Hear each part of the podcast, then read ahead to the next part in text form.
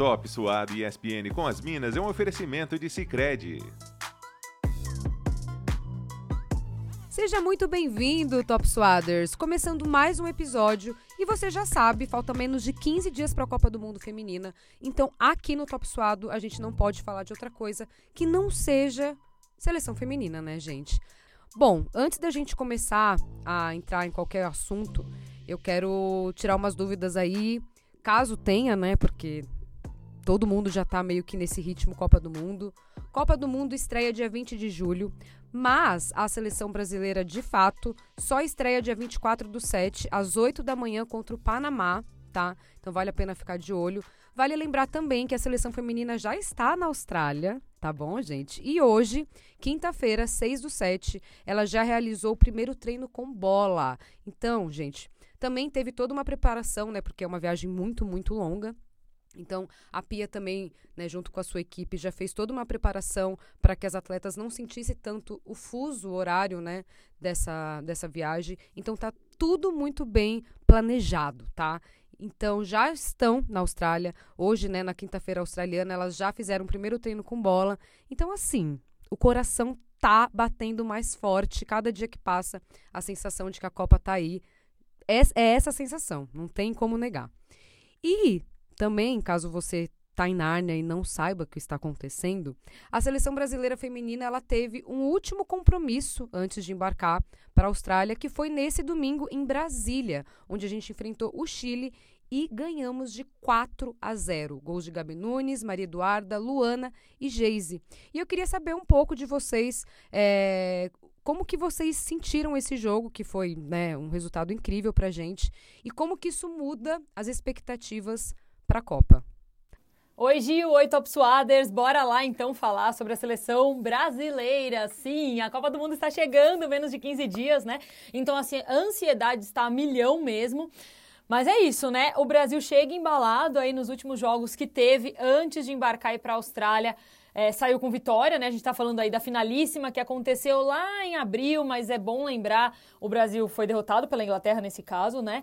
É, mas foi um bom jogo, um jogo que acabou em 1 a 1 teve que ir para os pênaltis. Então, assim, um jogo que a gente pôde ver aí a nossa seleção dando o seu melhor, mas a gente está falando da Inglaterra, que é uma seleção fortíssima, para mim, uma das favoritas para a Copa do Mundo. E aí, na sequência, joga um amistoso com a Alemanha. Esse jogo também foi lá em abril, foi o outro jogo da Lata FIFA. E aí a seleção brasileira vence da Alemanha 2 a 1 A Alemanha, que por acaso é a seleção que o Brasil pro, pode cruzar aí numas oitavas de final. Tudo vai depender dos resultados, mas a Alemanha está no grupo que cruza com o grupo do Brasil, né? Então tudo depende dos resultados de ambas as equipes.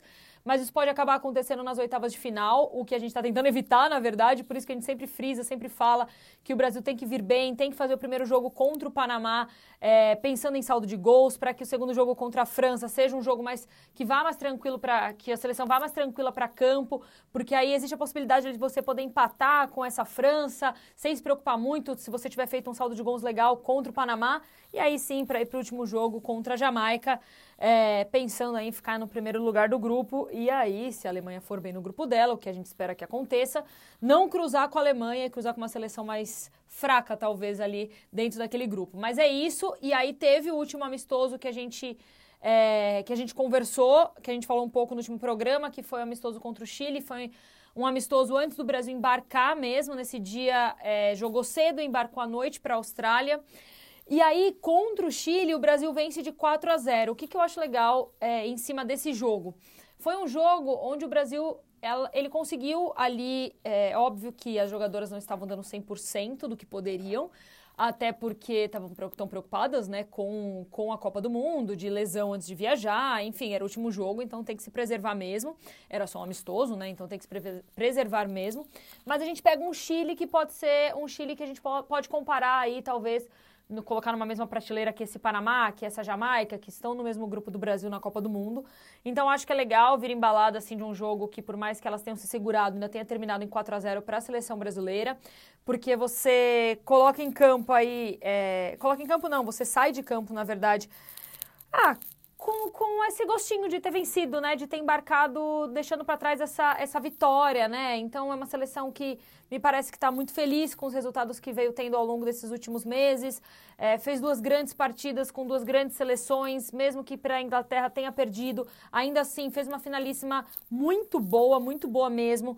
O Brasil, a seleção brasileira contra a Alemanha que a gente vinha falando, na minha opinião, foi uma das melhores, foi um dos melhores jogos, foi um dos melhores jogos que eu vi é, com a Pia, com o Brasil em campo, assim, foi um jogo muito bom de se ver mesmo. Claro que quando a gente fala da Alemanha e era um amistoso, talvez a chavinha delas não tivesse virado ainda o modus operandi Copa do Mundo, né? Então tem que se preocupar sim, porque a Alemanha talvez não venha com a mesma postura que. Não venha. É, Talvez não. Acredito eu que não vá vir com a mesma postura que teve nesse amistoso.